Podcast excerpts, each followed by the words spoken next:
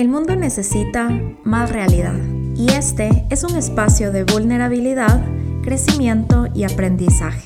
Bienvenida a Imperfecta Podcast con tu host Rafaela Mora. Mis chicas y chicos, mis chiquets, bienvenidos a una nueva semana de Imperfecta Podcast. Como lo prometido es deuda, hoy vamos a hablar de los casi algos. Este es un tema que me propusieron, me pareció increíble.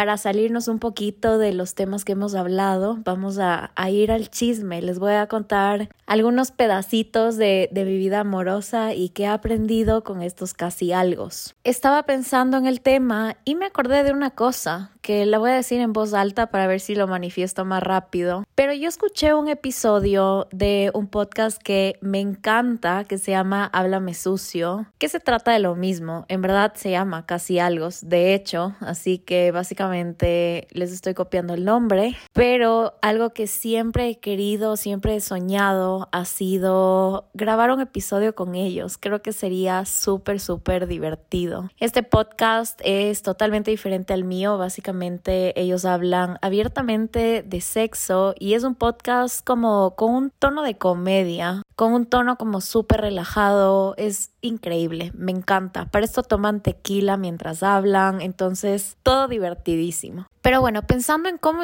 cómo iba a estructurar este episodio, me puse a pensar en mi vida amorosa. Me puse a pensar en todos los casi algo que he tenido a lo largo de mi vida y pensé en algunos que siento que realmente marcaron mi vida amorosa de alguna manera y que de verdad vinieron a enseñarme algo. Siento que el mundo del dating, siento que en general el buscar una relación puede ser un proceso súper cansado, puede ser un proceso que requiere mucho más de lo que a veces pensamos. A veces queremos buscar una pareja, pero no estamos 100% con el corazón disponible para alguien. O puede que queramos como datear simplemente por conseguir cualquier pareja, por conseguir una novia, un novio rápido, porque queremos tener una pareja y a veces nos olvidamos de nuestros estándares. Entonces, sé que puede ser súper, súper cansado muy cansado. Yo me acuerdo haber decidido aproximadamente en sexto curso que estaba lista para tener un novio y me costó mm, como un año y medio de activamente buscarlo. Y a veces digo buscarlo porque nos tenemos que poner en situaciones en las que nos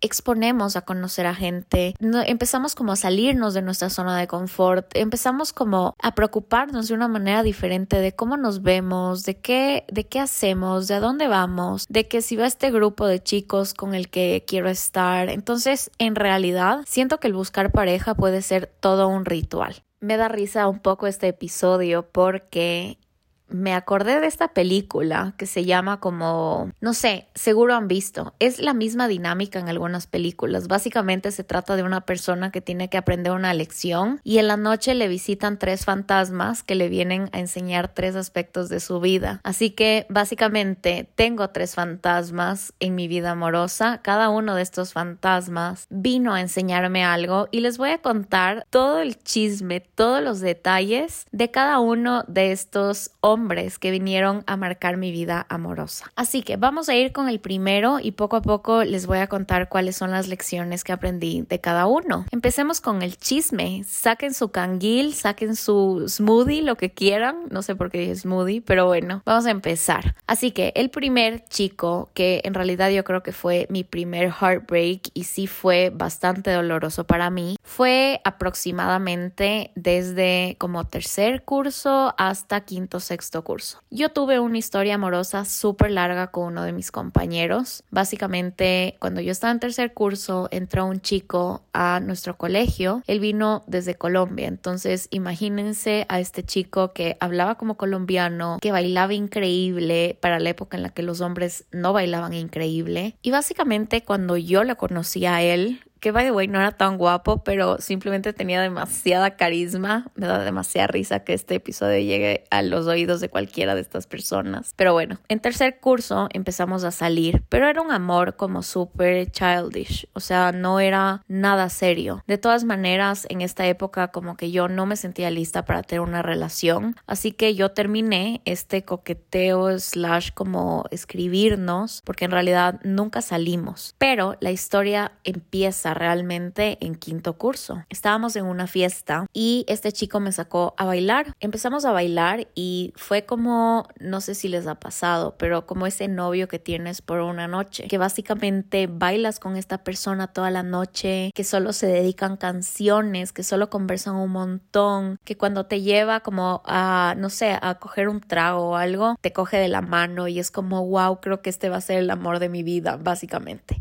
Ese tipo de persona. Así que bueno, así fue la, cómo empezó esta historia con él. La cosa es que para mí esta noche fue como increíble y yo dije, bueno, seguro me escribe al otro día, como yo estaba 100% segura que esto iba a pasar porque les juro que era como amor loco. Y bueno, no me escribió. Pasaron como par semanas, yo no le iba a escribir porque no quería, no sé, como yo sentía que no podía escribirle a un hombre por el simple hecho de ser mujer. Pasaron unas semanas y básicamente nos volvimos a topar en una fiesta. Nos topábamos en el colegio, pero como que, no sé, mujeres pasamos con mujeres, hombres con hombres y como todo bien. La cosa es que estuvimos en esta fiesta y volvió a pasar lo mismo. Fue como otra vez bailar, otra vez como que me gustas y como la manito y todo y hubieron unos besos esta vez y fue como, ok, ya, esta es como que él es el amor de mi vida, básicamente. Así pasamos como algún tiempo y fue súper raro para mí, fue súper como mm, confuso porque yo creía que teníamos algo, pero en realidad creo que no. Pasó un tiempo y cuando digo un tiempo es como que pasaban meses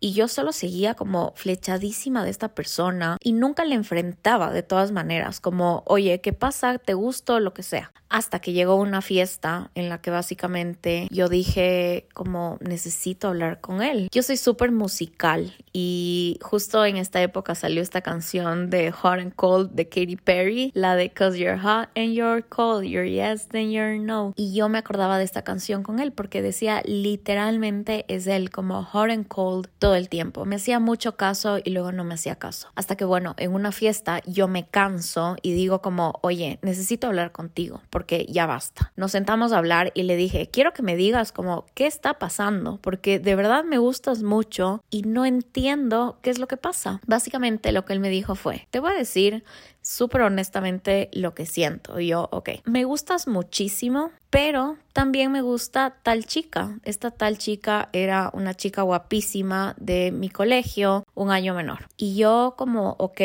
me dice, y no sé, me gustan las dos y como no puedo decidirme con cuál de las dos quiero estar, entonces por eso estoy así.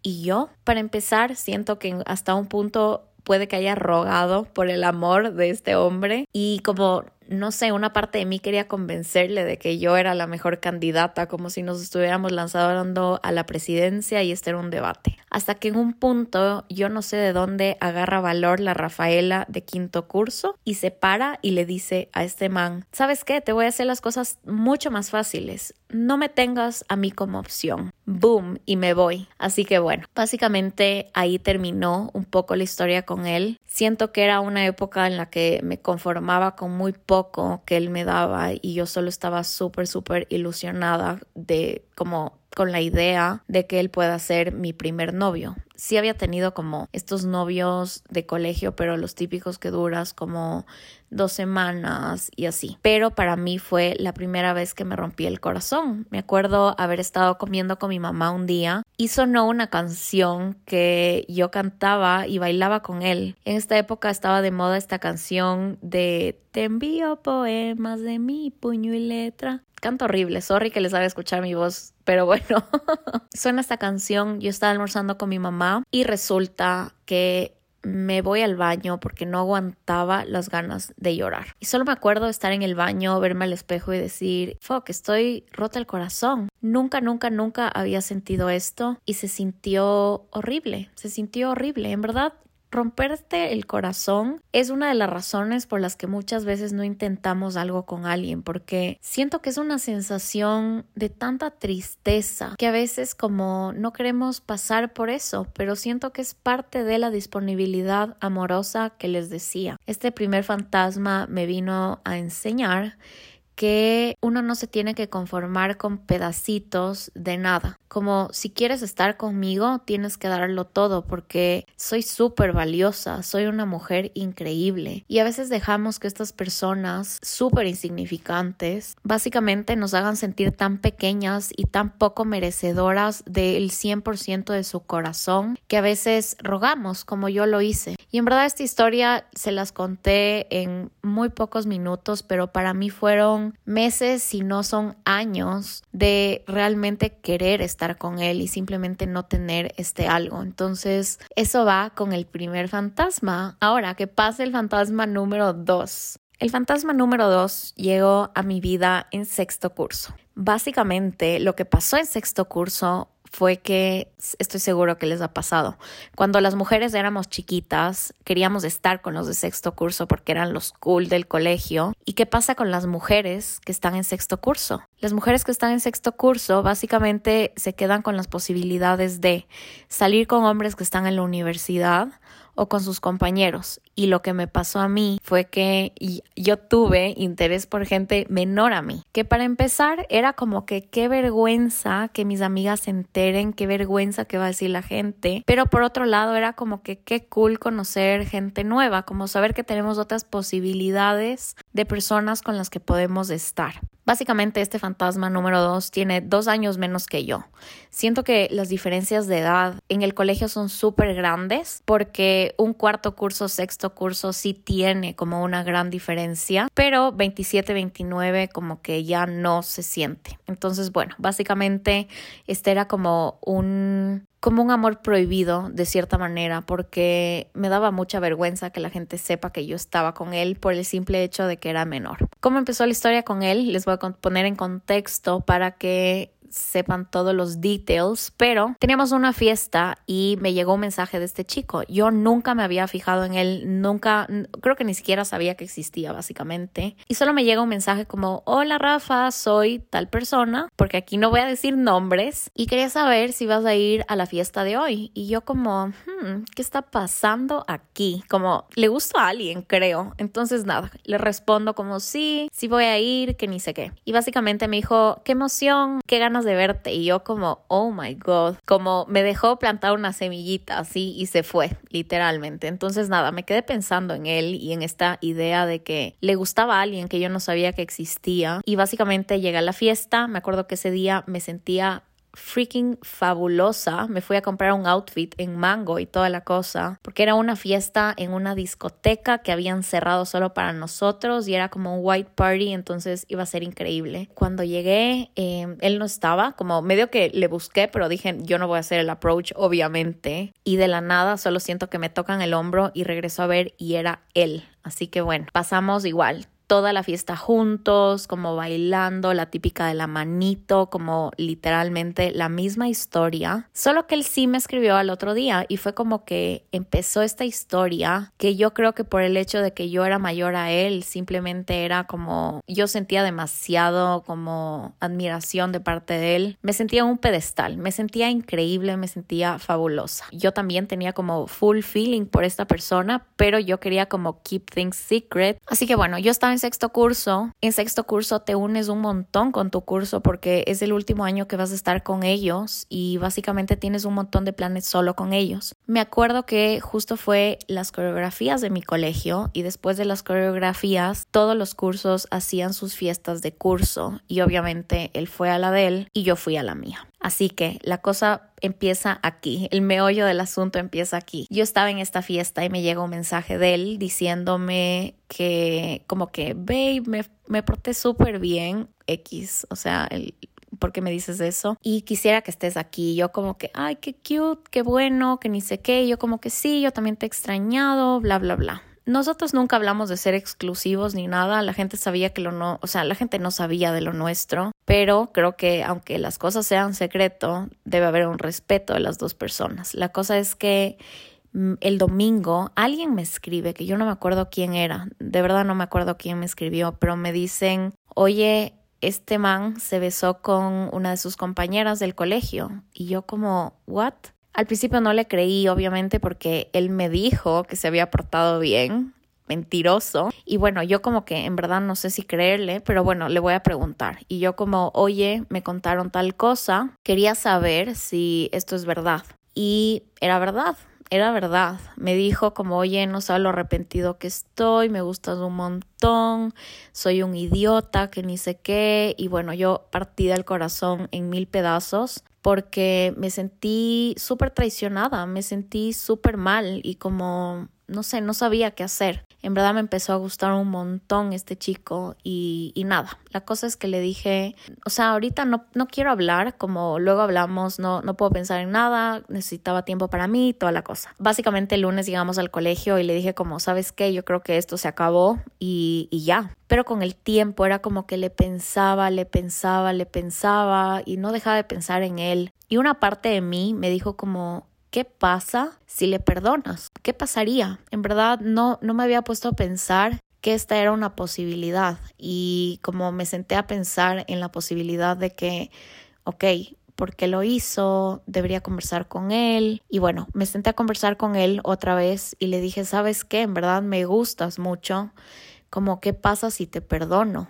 Y las cosas se dieron la vuelta y básicamente él me dijo que necesitaba tiempo súper raro todo, súper raro todo. Este es como, bueno, cada casi algo es más extraño que el otro. Y la lección que me vino a enseñar este fantasma número dos es que está bien perdonar, que no tengo que sentirme culpable de perdonar a alguien, que obviamente es importante respetarte y poner tu sitio y entender tu valor, pero si una parte de tu corazón dice como quiero perdonarle a tal persona porque le quiero o porque le amo, no sé, yo no le amaba, pero simplemente la posibilidad de pensar que soy un ser que puede perdonar es lo suficientemente lindo para reconocer mi capacidad de amar. Y en ese momento yo me sentía súper culpable de haber tenido esta segunda conversación porque dije, qué tonta que soy de haberle querido perdonar, pero al mismo tiempo digo, qué lindo que es reconocer que somos seres humanos y que mi perdón vale mucho y que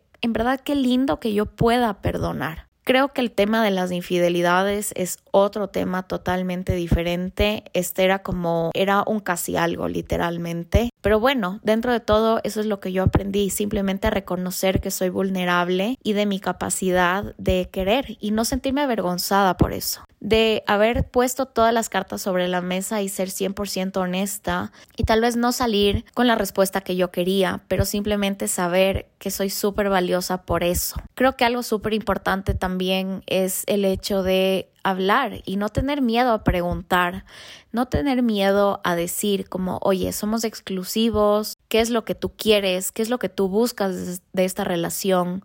Siento que esas cosas a veces como no las decimos, no las pensamos porque tenemos miedo a ser muy intensos o intensas, pero yo creo que siempre es mejor cuando uno empieza algo con alguien, el hablar de tus estándares, el hablar de lo que quieres. No digo como, oye, ¿cuántos hijos quieres tener y cuáles son tus planes a futuro? En verdad tengo una amiga que le hizo eso a un amigo y me da demasiada risa, pero simplemente decir como, oye, ¿cómo te ves conmigo? ¿Cómo te gusto? Eh, no sé, le ves a esta relación un futuro y algo que yo aprendí después, después de cierto tiempo de salir con alguien, simplemente decir, quisiera ser exclusivo, como quisieras tener una relación exclusiva conmigo y ya, Creo que eso fue algo súper valioso que me enseñó este segundo fantasma. Y bueno, last but not least llega el tercer fantasma de mi vida. Este tercer fantasma apareció un poco antes de que yo tenga mi primer novio. Básicamente estaba en primer año de universidad. Para mí la universidad fue como un abrir de ojos impresionante. Yo cuando estaba en el colegio sentía que estaba en una burbuja y cuando estaba en sexto curso sentía que literalmente el día que yo me gradué iba a ser como el fin de mi vida. Yo literalmente sentía eso, sentía que no iba a haber nada más después. Cuando yo entré a la universidad, básicamente conocí a tanta gente, conocí a tantos hombres nuevos que yo nunca en mi vida había pensado que existían y fue como, wow, qué cool conocer a gente, qué cool. Conocí a este chico, él era mayor a mí y empezamos a escribirnos. Teníamos como demasiada química en cuanto a conversación, como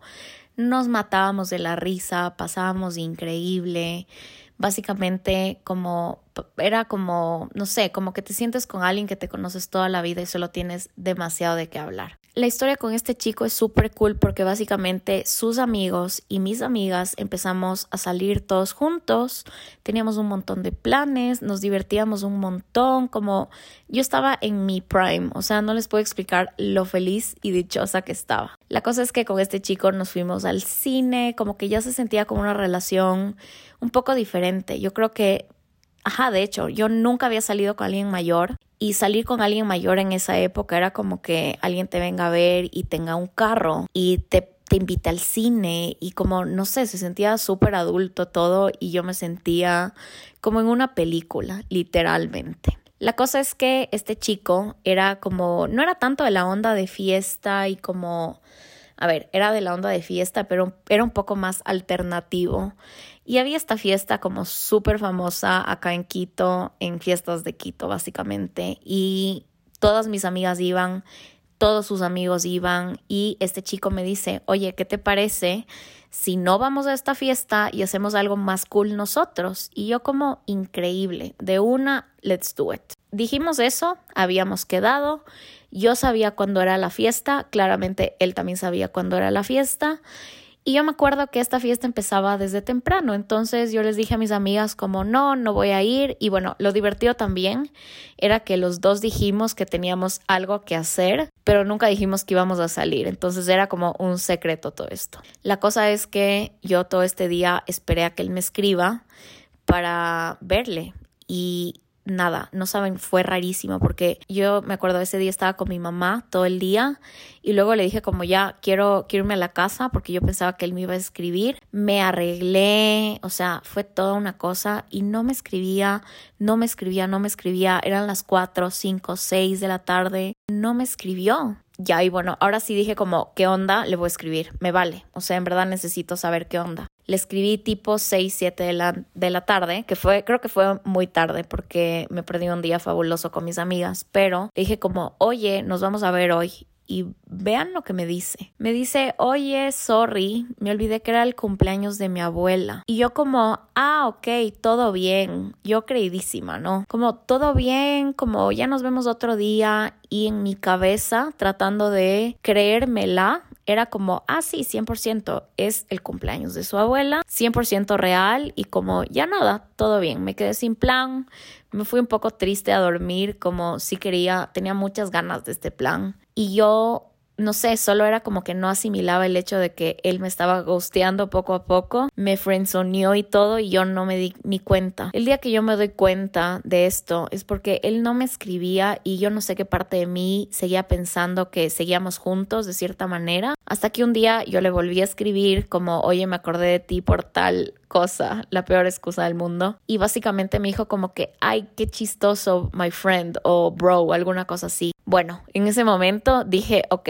acabo de ser friendzoneada. Para mí, este tercer fantasma es de los fantasmas más confusos que yo he tenido, porque literalmente nunca tuve nada, como un closure, nunca entendí. ¿Qué me empezó a pasar en esta época? Fue como que, ok, ya entendí que no te gusto, pero no me dice nada y solo mi cabeza no paraba de pensar en todo lo que yo había hecho mal, en todo lo que yo tuve la culpa y en lo poco merecedora que era de él y literalmente así me pasé un buen tiempo. Hasta que un día le escribí a una amiga de él que era mi amiga, entre comillas, y le dije como, oye, en verdad no puedo dejar de pensar en qué pasó. Y digo que es mi amiga entre comillas porque esta chica me dijo como, yo le dije que no te diga nada porque me pareció súper X que te diga algo. Y yo como, ¿por qué harías eso? O sea, mínimo y quería enterarme qué estaba pasando. ¿Qué pasó?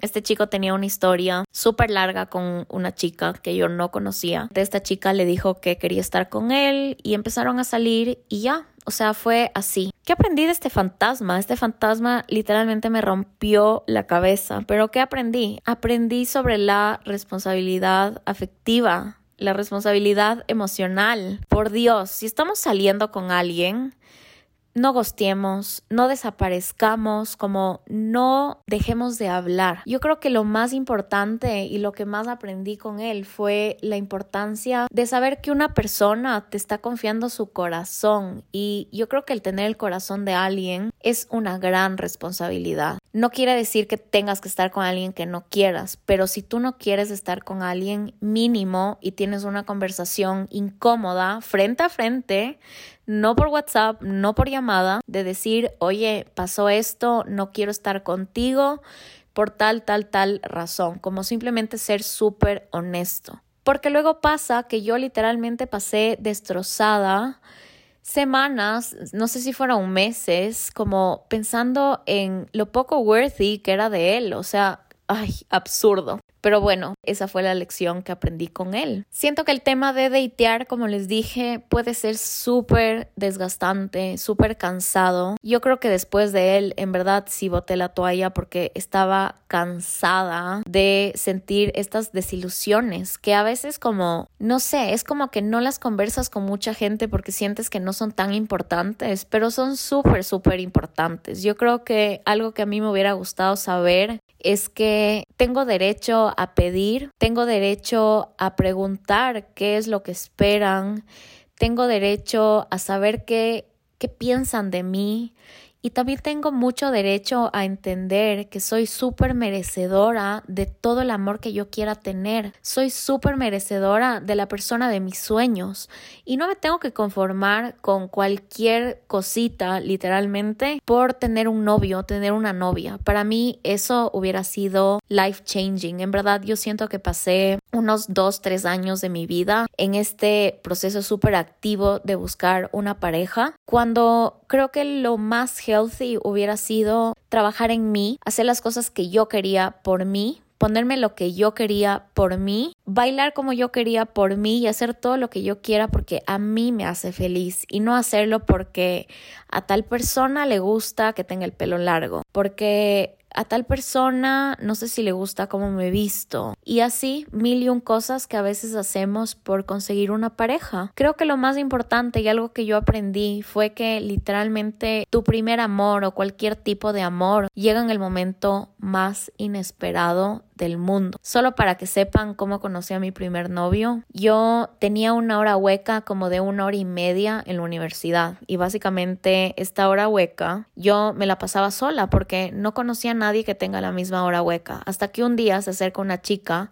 y me dice, oye, te he visto algunas veces en esta hora y como que podemos hacernos amigas para no pasar solas. Y yo como, qué increíble eres, gracias. O sea, sí, seamos amigas. Me hice súper amiga de esta chica y un día estábamos sentadas y llegó el amigo de ella que terminó siendo mi primer novio. Y literalmente así es como conocí a mi primer novio. Entonces yo creo que cuando nos preocupamos de nosotras, cuando nos divertimos y cuando menos lo esperamos, llega la persona indicada. Si estás en el proceso de buscar una pareja, como don't give up, ámate mucho y como solo exige lo que tú quieras exigir de una persona, porque siento que todas somos merecedoras y merecedores de una persona increíble que nos haga sentir demasiado valorados y que nos haga sentir súper respaldados, porque yo creo que el entregarle el corazón a alguien no es cualquier cosa. Así que bueno, espero que te haya gustado este episodio. Estuvo bien relajado. Yo me divertí muchísimo, en verdad. Me encanta contar estas anécdotas, experiencias. Te mando muchos, muchos besos y gracias por escucharme. Ya nos vemos la siguiente semana.